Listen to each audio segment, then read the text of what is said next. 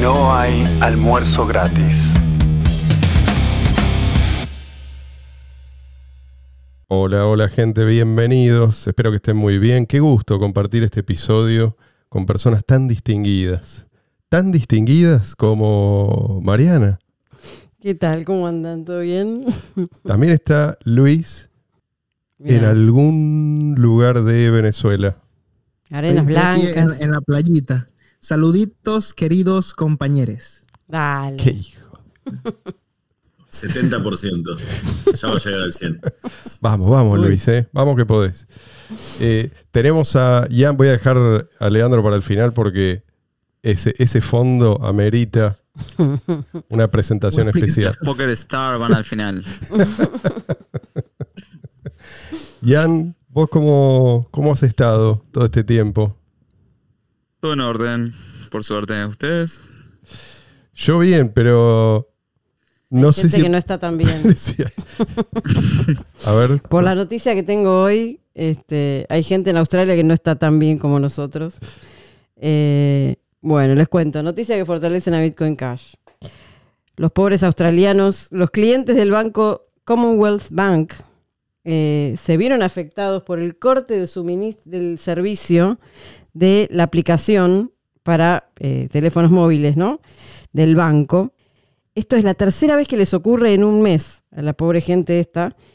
Y, y bueno, ¿y el banco cómo se los comunicó? Vía Twitter. claro, porque- Divino, ¿no? Muy moderno. Dice, bueno, estamos experimentando algunas dificultades para el acceso a nuestros servicios, estamos investigando, eh, les pedimos disculpas y les pedimos paciencia.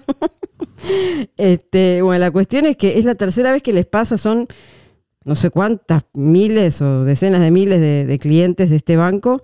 Eh, gente que, por ejemplo, estaba por cargar nafta y no pudo acceder Claro, a, la, claro, claro. a la aplicación, entonces no podía pagar la nafta. eh, bueno, eh, situaciones de no puede gente que no puede pagar el, el celular este gente que bueno de todo un poco. Eh, tuvo que pedir ayuda a, a sus familiares para que les vengan a los vengan a socorrer porque en el momento claro uno confía en que la aplicación va a funcionar para pagar cualquier cosa y resulta que tenés el changuito de supermercado lleno de cosas y cuando vas a pagar este no puedes pagar. Así que bueno es una una de las cuestiones que pueden pasar cuando eh, pero a mí cuando- Blockstream, la gente de Blockstream me dijo que use tarjeta de crédito. ¿Qué hago en esos casos? Bueno, si estás en Australia y sos eh, cliente del Commonwealth Bank, eh, yo que vos eh, Estás en problema. empezaría a usar un- una wallet de Bitcoin Cash.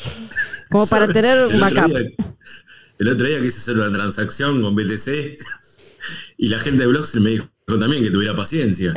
Estoy hace dos días. seguro. No sé. Que te abras una cuenta de PayPal. Si tan solo hubiera un sistema que nos permitiera operar de manera descentralizada, peer-to-peer. Instantánea. Gra- barato.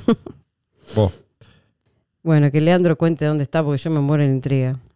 A ver, lo que veo, perdón, quiero describir un poquito ese fondo. Sí. No sé si es un payaso o un, o un rey o las dos cosas. Es, Yo lo que veo es a un tipo parecido al Piti Álvarez. Después, los que no lo conocen, googleenlo. Al Piti Álvarez con un vestido de rey, una cosa así. Sí, pa- parece una fiesta de cumpleaños, pero es un adulto. es una micronación del tamaño de un living. ¿Es eso lo que se viene? Es una nano nación. Están ofendiendo a mi rey. No Disculpe su majestad. Que nos disculpe su majestad decirle de nuestra parte. A ver, primero quiero pedir disculpas por no estar eh, la vez pasada, como bien dijo Marcelo en el programa pasado, encerrado en el ciberespacio, no sabía cómo salir, la pandemia, bueno, en fin. Eh, Te extrañamos mucho. aquí estoy con ustedes desde eh, el reino de Valaquia, Ah, ya todos lo conocen. Está muy. eh, bueno, limita con, limita con eh, República Checa. Las malas lenguas dicen que es República Checa. Limita con República Checa. Fue creado eh, como una especie, así lo llaman, una elaborada broma práctica. Ah, Pero sí. viste las cosas que empiezan como un chiste y, y bueno, terminan siendo un reino o, o- o un Sí, éxito sí, sí, absoluto. cosa de todos los días. Por supuesto. Y tiene, eh, emitió pasaportes para 80.000 personas hasta hace unos años. Hoy debe, debe estar rozando las 100.000 o más. Así que es un, fíjate vos, empezó como un, como un chiste, casi como Dogecoin. Y eh, pido por favor a Elon que hable muy bien de... De no. Coin. No, perdón, el Juro Baslar. El Juro, juro Balsar, perdón. ¿Esa O es la el Juro moneda? Balsar. Esa es la moneda, exactamente. Es uno a uno, es como una stablecoin. Uno a uno con el euro. Ah, mira vos. Fuerte. Es, sí, es uno a uno con el euro. Es El, el- el rey, el rey fue proclamado en 1997, pero bueno, asumió en el año 2000. Se llama el rey Boleslav I, el gracioso. Uy, con, con razón esa, esa sonrisa. Pero sí, pero es una monarquía, digamos, republicana, porque tiene un, un gobierno, o sea, tiene un primer ministro que se llama Thomas Harabis. ¿eh? Y lo interesante del caso es que hubo una crisis. Perdón, estoy muy emocionado. Una crisis constitucional. Se, se quebró, se quebró. el- Porque el monarca se había eh, comprometido a prestar sus servicios por un millón de coronas checas. Se ve que tienen la moneda propia. Pero usan otra. pero se ve que prefieren usar la del vecino país. Algo parecido a lo que Eh, pasa acá, ¿no? El asunto, el asunto llegó eh, al tribunal. Igual, bueno, el tribunal falló a favor del primer ministro y el primer ministro decidió poner a otro rey, que es el, el rey que está hasta hoy, que es el rey Vladimir II, que es mi rey hoy. Este no se llama el Este, gracioso. Aunque banco el segundo, ¿no? Así que bueno, estoy acá en el. eh, sí, Che, el es esto que ven acá. ¿Cuál es la extensión después- del territorio? Quiero saber. El territorio muy, muy bien, viste que bueno, hay territorios que todavía las fronteras no se Ah. conocen muy bien o están en disputa. Pero bueno, acá ves una parte. Está bien, está bien. Un living. te- lo, voy a, lo, lo voy a poner en el. en- voy a empezar a poner para todos mis fans. Eh, y para mi agente de viajes Emilio, que hace mucho que no me contacta, voy a poner la foto del, eh, del reino en, eh, en los comentarios. ¿eh? Así que A pedido del pueden, público. pueden deleitarse al pedido del público. Muy bien, muy bien. Y de Valaquia. Huimos de Vuelo Valaquia. directo a.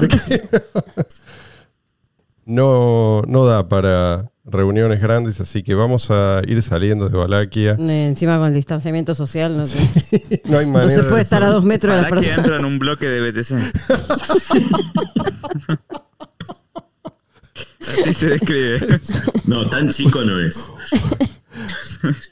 Un no se centraliza que ahora. Sí, sí, sí. Valaquia eh, tiene un metro cuadrado.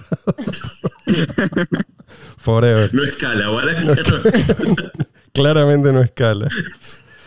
¿Se acuerdan? La vez pasada dijimos que. eh, dijimos esto, Leandro, te cuento porque vos no estabas. Dale. Y me gustaría extenderme un poco más en este punto. La libertad se aprende, se aprende. ¿sí? Uno no, no nace libre, es algo que se aprende en la familia o en el, el grupo humano en el que uno viene a parar. El pibe sale al mundo y escanea. ¿No? Dice, ¿dónde carajo vine a parar? Mm. y las experiencias que tenga van a ir condicionando su manera de ver el mundo, su manera de comportarse en el futuro. Y esto es así, siempre fue así y, y seguirá siendo así. Pero curiosamente es algo que a menudo los partidarios de la libertad olvidan. Me refiero específicamente a los que depositan todas sus esperanzas en la política, ¿sí? esta, esta tentación de imponer la libertad por la vía política, ¿no? por ejemplo, a través de reformas pro mercado, que es lo que mencionábamos la vez pasada o la anterior.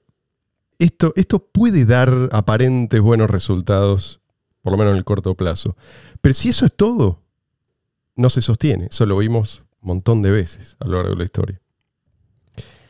Y hay razones que explican esto decíamos que la libertad, en sentido amplio, es un lenguaje, ¿sí? no es algo que desarrollamos eh, en soledad.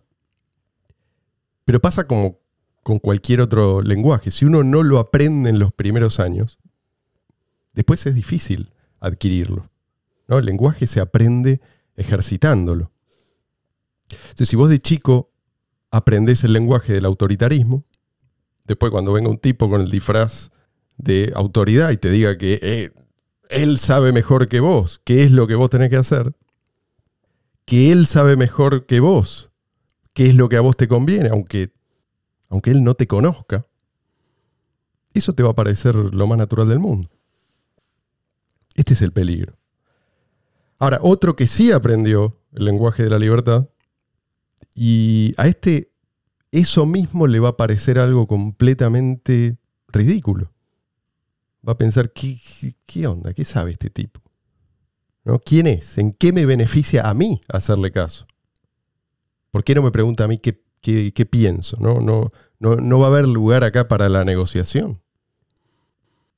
Pero cuando hablo de, de esta, esta, formación eh, de, de, una persona eventualmente libre, no, no, me refiero solamente a un aprendizaje en el sentido de guardar información, ¿no? Como te pongo este chip. O sea, no, si, así fuera sería, sería mucho más fácil, ¿no?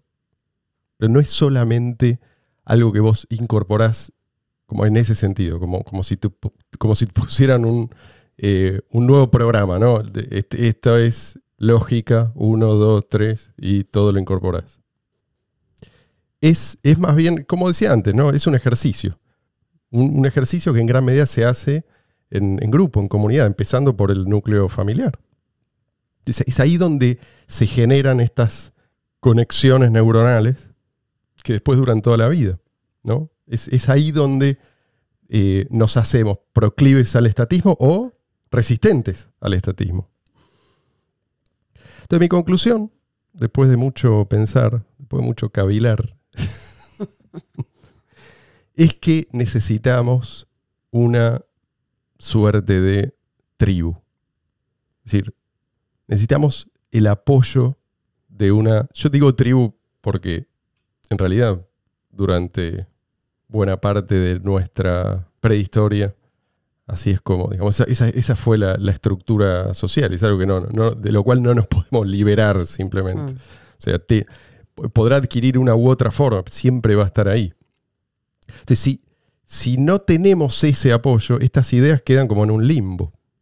¿no? No alcanza solamente con eh, la lógica. La información sola tampoco. ¿sí? Aunque sea correcta la información, tampoco es suficiente. O sea, necesitamos ejemplos, necesitamos modelos, necesitamos práctica. ¿no? de hecho, si no tenemos todo eso, yo te diría que hasta que esas funciones mentales superiores hasta pueden jugarnos en contra. Porque nos permiten racionalizar cualquier cosa, ¿no? justificar cualquier cosa. En general lo que terminamos justificando es la propia tribu. Cualquier cosa aprobada por la tribu. pero es natural eso. Es, una cuestión de supervivencia. ¿no? Es natural, pero es, peligroso. Ahora, si lo que transmite la tribu es correcto, es válido, es universalizable, entonces ya no hace falta racionalizar, porque eso ya es racional. Entonces, necesitamos una tribu. Pero si no tenemos una tribu racional, al menos en cuestiones fundamentales, no digo totalmente racional, una tribu integrada por Spocks. mientras no vaya en contra de los principios naturales de la vida humana. Claro, claro, pero, pero mm, incluso más allá, yo diría, ¿no? En cuestiones fundamentales, filosóficamente hablando. Eh, si no tenemos eso, el Estado eh, va a terminar ocupando ese lugar. O sea, va a montarse sobre esa necesidad primaria de una tribu que todos tenemos, ¿no? De un, un grupo de pertenencia. Eh, el Estado no somos todos. claro. Perdón, ¿puede haber una, una pregunta de Doña Rosa? Eh, sí, por supuesto. Ok. Doña Rosa. Qué lindo. Me encanta cómo, innovamos en este programa. Hola, hola. Hola, señor. Sí, usted quiere hablar de una tribu. ¿Qué tiene que ser el jeque. ¿Quién tiene que ser? El jefe. Ah, el, jefe, ok. No, es muy buena esa pregunta, ¿eh? Gracias, doña Rosa. Podemos... eh, Qué buena intervención, porque si no, no- esa pregunta nadie la podía hacer. No, no, pero, pero es muy buena esa pregunta. Porque es cierto que eh, lo que dice acá Doña Rosa, que cuando uno piensa en tribu, piensa en una estructura, eh, aunque sea, digamos, en una jerarquía, por ahí no es la jerarquía a la que estamos acostumbrados, pero hay una jerarquía. Hay una, un jefe o una jefatura, una suerte ¿no? de, de Principio autoridad. director. ¿Cómo? Un principio director. Un- una Claro. autoridad, algo. Claro, y, y lo que transmite esa autoridad importa. ¿sí? O sea que la- estamos llamando a la gente de alguna manera a eh, transmitir ciertos valores y no otros. ¿no? Si- Bueno. si, vos querés que te vaya bien, mejor comportarte de esta manera. Esto es algo, que, digamos, sí, entre, entre los chimpancés, ¿qué es lo que hay que hacer? No sé, hay que matar a palos al, al que está en la cúspide y para estar uno en la cúspide, eso no lo vamos a poder cambiar, pero entre los seres humanos sí se puede cambiar. No digo que sea eh, fácil, perdón. sí. No, que digo que parte del lenguaje de la libertad incluye también transmitir que libertad implica también responsabilidad. Sí. Entonces, eh, así como, qué sé yo, un grandulón de 30 años, 35 años y sigue viviendo con los padres, pero se queja de que la madre, no sé, tiene mal carácter o lo que sea, pero bueno, la madre le cocina, le lava la- los calzones, viste todo, se usa el auto del papi, qué sé yo. Bueno, eh, si vos querés ser libre, o sea, si vos querés ser realmente libre, hay un montón de otras cosas que vienen junto con esa libertad. Y si no son los padres, o sea, así, este, eh, como en el caso del grandulón, eh, es el Estado lo mismo. El Estado pasa a formar, a, a tener ese rol, Claro. ¿no? De, bueno, yo te doy plata, yo te, o sea, yo te doy salud, yo te doy seguridad, educación, lo que sea, pero a cambio vos tenés que entregar parte de esa libertad. Entonces, o sea, si es libertad, es responsabilidad parejada. Hacete cargo de tus decisiones, hacete cargo Sí. de, de tu vida y ahí vas a ser Pero realmente que libre. desde el Estado se viene como a, a tapar esos agujeros. Digamos, siempre se aprovecha ese, eh, por así decir, ese, ese sustrato biológico. Si hay un vacío, Mm, lo llenan. Si detectan abandono, que es lo contrario de lo que vos decías, claro. prometen amor incondicional y Protección, como que sí. exacto.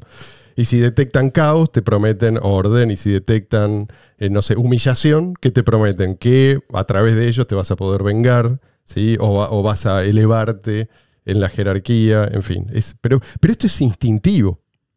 Quiero decir, instintivo para, para el que aspira a ganar poder político. No hace falta que el tipo estudie psicología, el tipo lo huele. Sí, sí, sí.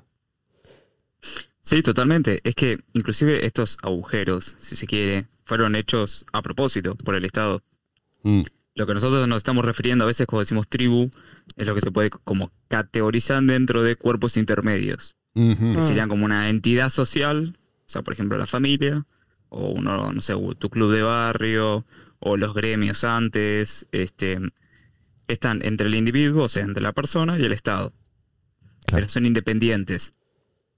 Eh, hoy lo que pasó, bueno, a partir de la Revolución Francesa, ya no se consideraba a las personas como personas, sino como individuos, como, digamos, Como atomizados, como no, no, no formando parte de Sí. una estructura social que no tenga que ver directamente con el Estado. Exactamente. Eh, entonces se quieren retirar estos cuerpos intermedios como para igualar a Claro. todo el mundo eh, ante el Estado. Entonces, si sacas los intermediarios, igualás. O sea que esos cuerpos Así que- intermedios vienen, a ser, vienen a ser la defensa en realidad del individuo, ¿no? Eh, Diría- Sí, sí, totalmente. Diría, diría ah, Bueno, las incluso- iglesias, las parroquias también. Claro, claro. di- diría incluso Anso Bastos, ¿no?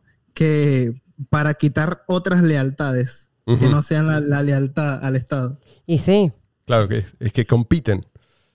O sea, no, esto no, no estamos haciendo un, un juicio moral, porque los cuerpos intermedios, vamos, uno puede juzgarlos también y eh, puede, puede resultar negativo ese, ese balance, ¿no? Si uno lo está evaluando. Pero, pero es Sí, importante obvio, entender esta eh, dinámica. La contraparte de la atomización total de Claro. todos tampoco es buena. Sobre todo cuando ya el, ya el libertario de por sí está medio atomizado, Sí, sí, en el sentido de que uno usa la metodología individualista Claro, para claro. analizar las cosas, ya como que te atomizás mentalmente. Mm. Este, entonces sí, es necesario un tipo de cuerpo social más filolibertario como método de organización. Porque también el hombre tiene, eh, instintivamente, hay algo que, que se llama el, el sentido de pertenencia, ¿no? que es, es algo que todos tenemos por ser seres humanos que somos sociables. Este, entonces, eh, el sentido de pertenencia es algo que es muy importante. La pertenencia a la familia, la pertenencia a la familia, primero a la familia nuclear, después la, la familia extendida, eh, qué sé yo, la escuela o, la, o una iglesia o institución religiosa, la que sea. Eso genera eh, da como una cierta seguridad también, da como un cierto este, sentido de que, bueno, de que formo parte de algo, de que tengo un rol, de Sí. que puedo participar, ¿no? De- y, y- y aparte, en, en muchos casos cumplen funciones sociales importantes de, qué sé yo, en cuanto a caridad, cuando a alguna Sí, persona le pasa algo, este, las instituciones religiosas muchas veces son las que bancan. Entonces, ese sentido de pertenencia es importante. Cuando no está en estos cuerpos intermedios, cuando no lo, no lo encuentra una persona en esos cuerpos intermedios, ¿quién pasa a formar parte? ¿Quién pasa a, tener ese rol, digamos, de, de sentido de pertenencia? El Estado, otra vez. Siempre, como decía Ian, Sí, sí. metiéndose en esos huecos y llenándolos este, de una manera Sí, in- sí, pero es, inmoral. pero es- pero es una ilusión, porque en realidad, cuando vos hablas de caridad, estás dirigiéndote a una persona, la estás Mm. juzgando, ¿merece o no este dinero o este apoyo o mi tiempo? En cambio, cuando se trata del Estado, es despersonalizado, ¿sí? Te meto en una categoría y eso te hace supuestamente merecedor de este dinero. No es caridad. ¿sí? Es, y de hecho, ellos detestan, repudian esa palabra. Sí, obvio. es Ellos consideran que- personalizado y sí. arbitrario. Sí, sí. Bueno, pero igualmente, igualmente eh, si hablamos de la iglesia, por lo menos la católica, también responden como en central, que es el Vaticano, el Papa. Eh, tienen que manejarse también según lo que se dicta de arriba. Y, y el Estado te puede decir lo mismo. O el- un- perdón, el Estado no. Un gobierno te puede decir lo mismo. Te puede decir, nosotros también tenemos eh, instituciones descentralizadas. Está bien que responden a nosotros, del mismo modo que responde la iglesia. No sé si el tema de la iglesia es un buen ejemplo. Lo entiendo desde el punto de vista de que ayudan y qué sé yo, pero. Este, y que no. Bueno, la diferencia sería que supuestamente ayudan con dinero. eh, no en todos los países, pero vamos a los países que sí, ayudan con dinero aportado voluntariamente. No, es una- Eh, yo diría que lo- la diferencia. Los incentivos son otros. La- la cuando diferencia- El dinero no viene por coacción masiva. Exacto. Por un lado eso. En es No, cierto, es cierto que en algunos lugares, pero digamos que es un residuo eso.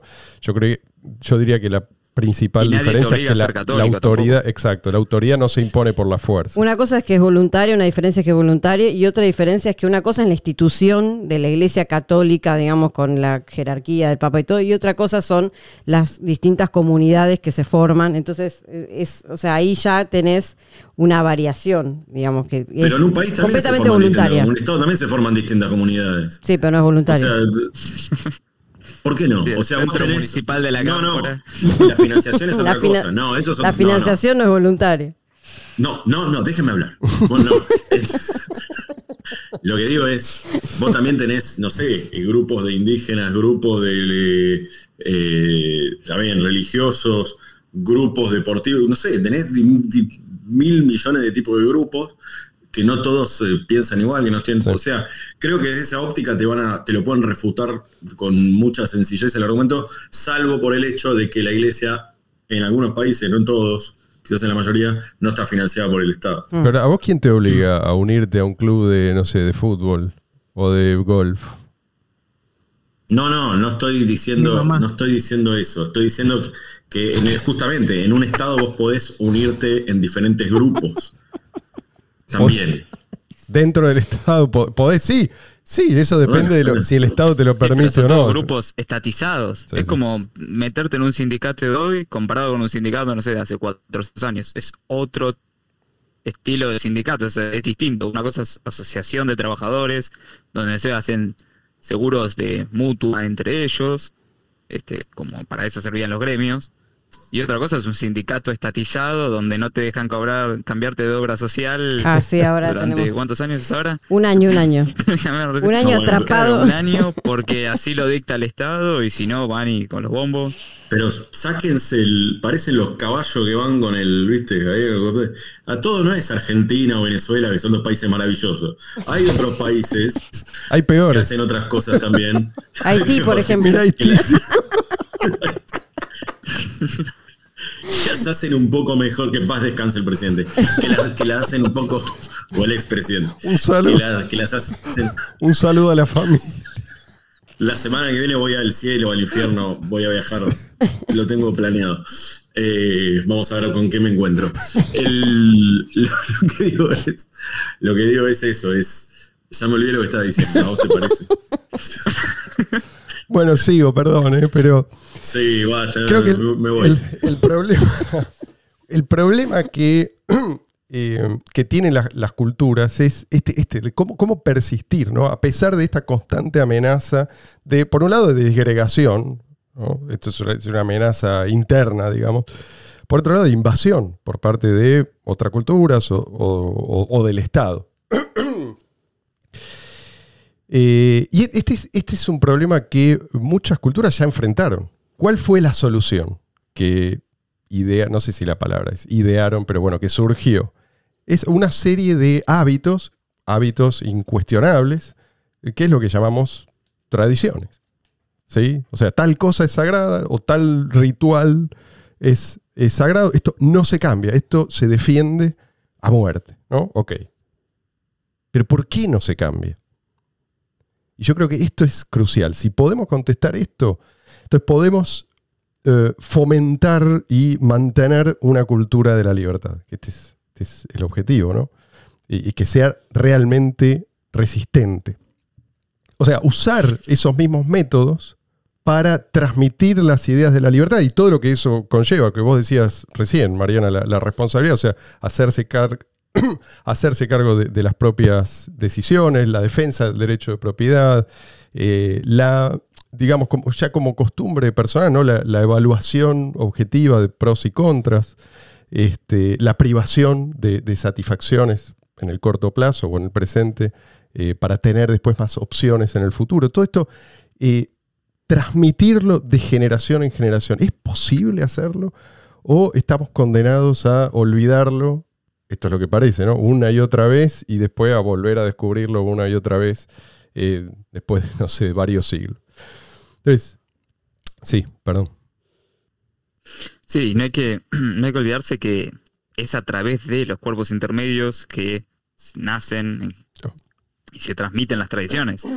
No es, no es algo Mm. eh, atomizado. Por eso también están, por eso también al Estado le interesa tanto tomar cuerpos intermedios o Claro, llenar ese claro, espacio, claro. porque Sí, a sí, partir de ahí puede transmitir, de tra- cambiar las tradiciones o modificar lo que necesite. Sí, sí, sí, A sí.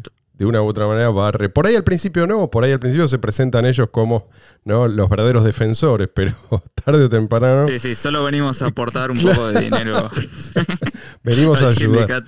y- un ejemplo de eso es el sistema educativo, lo intervenido sí, del sistema cual, educativo. O sea, el sistema educativo en sus inicios, o sea, los, con- en la antigüedad eran aprendices y maestros, eh, una, una institución, entre comillas, muy privada, muy eh, y orgánica. Y de golpe, de golpe no, de- eh, Sí, gradualmente. en- gradualmente fue cada vez el Estado interviniendo más en esa institución, en la, en la institución de educación en general, hasta llegar a, a hoy en día que, digamos, ya no hay, no te queda, o sea, por más privado que sea un colegio o una universidad, vas a tener sí o sí Sí. una bajada de línea y una, li- y una, una, eh, lista de contenidos que tenés que Sí, sí. que sí o sí enseñar. Lo, mismo en la salud. ¿sí? Cuando entraron nos dijeron vamos a estatizar todo de un día para el otro. Y dijeron, vamos a hacerlo, vamos a igualar las oportunidades, no sé qué verso.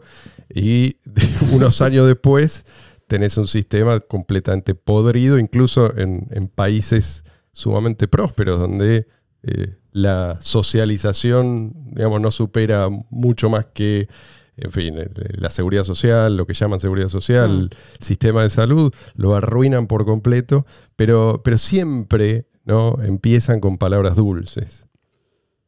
Eh, es muy. Lo que a mí siempre me llamó la atención es que lo que la gente no le soportaría a otra persona, Sí. Mm. se la soporta al Estado. O sea, si yo te quiero decir, vos, ustedes van a tener un hijo, ¿no? Marcelo y Mariana. Muy pronto. Eh, muy pronto. Y si yo le digo, Mariana, no sé, le está dando la mamadera, yo le digo, Mariana, ¿qué estás haciendo? Así no se hace eso. No se educa así a un hijo. Tenés que educarlo como yo te digo. Sí, sí. Al revés, tenés que darle y tenés que darle menos leche, no tanta.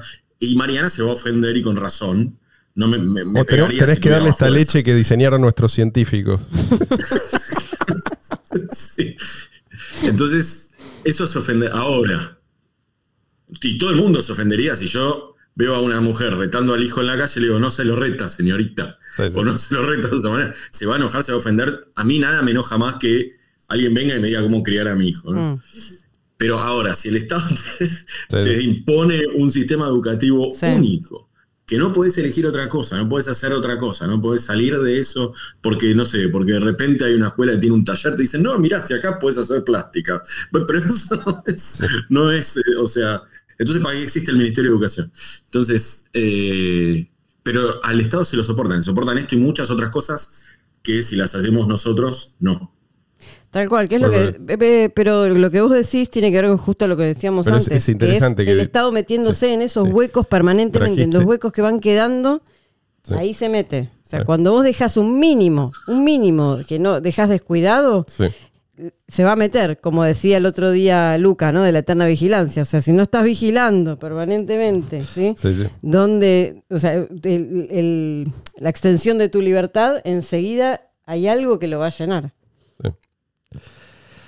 Yo creo que necesitamos aprender de los que tuvieron algún éxito en este campo. No tenemos que ser tan arrogantes ¿no? y eh, pensar que, bueno, nosotros podemos eh, ignorar miles de, años de historia y a nosotros sí nos va a salir bien. No, no, tampoco estoy diciendo con esto que yo, yo creo que a nosotros sí nos va a salir bien. Creo que tenemos grandes desafíos por delante. Pero digo, necesitamos, me parece que inspirado ¿no? en eh, experiencias exitosas en el sentido, por lo, exitosas en el sentido evolutivo, ¿no? que persisten a pesar de todo, necesitamos un espacio, entre comillas, sagrado. O sea, tan sagrado como eh, los espacios más sagrados de las religiones exitosas, llamémoslas que siguen existiendo eh, a día de hoy. ¿no? Y ahí clavar la bandera de la libertad. O sea, el tema es que tiene que ser sagrado, pero también racional. Ese es el, es el problema. O sea, ni el extremo de repetir por repetir. ¿no? Eso, eso- Dogma. Claro, eso, eso no sería cultivar la libertad, eso sería manipulación, que es justo lo contrario de lo que queremos hacer. ¿no? De hecho, queremos un blindaje contra la manipulación en el futuro. Entonces, pero tampoco queremos irnos al otro extremo, ¿no? El extremo de creernos capaces de crear nosotros una nueva tradición como si fuéramos ingenieros, ¿no? Sentados frente a un- unos planos. Entonces, las tradiciones pueden gustarnos o no.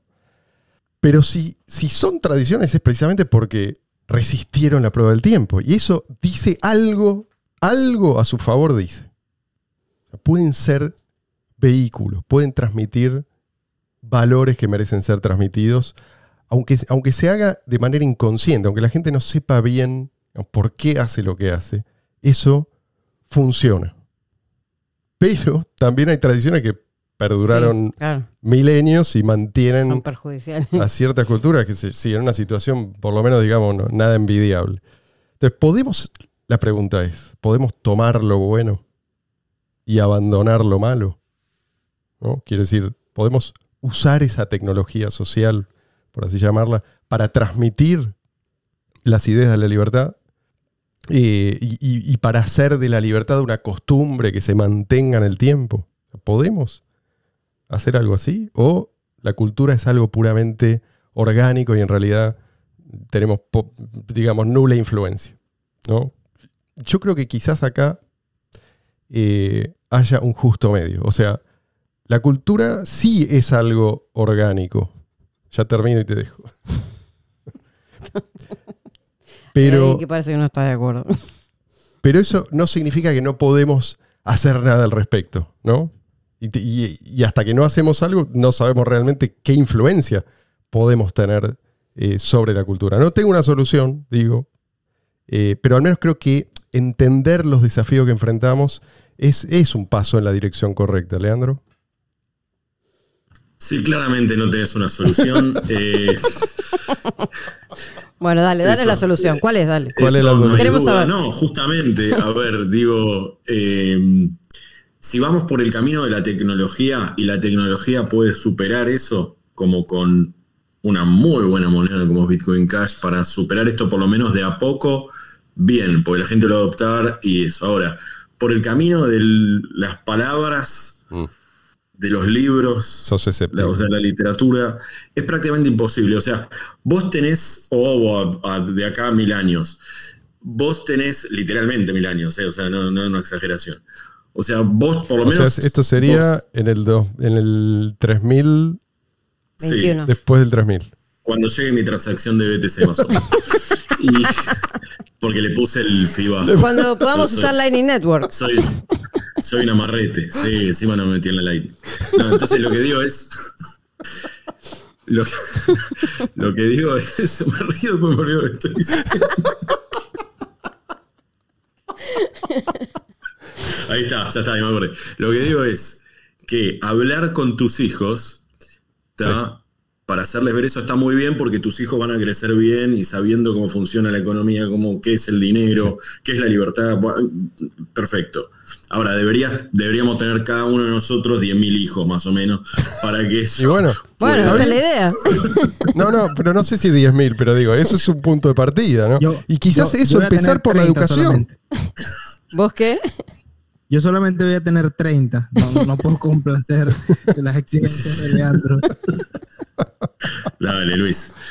Yo te en rápido, de- Si empezás esta noche,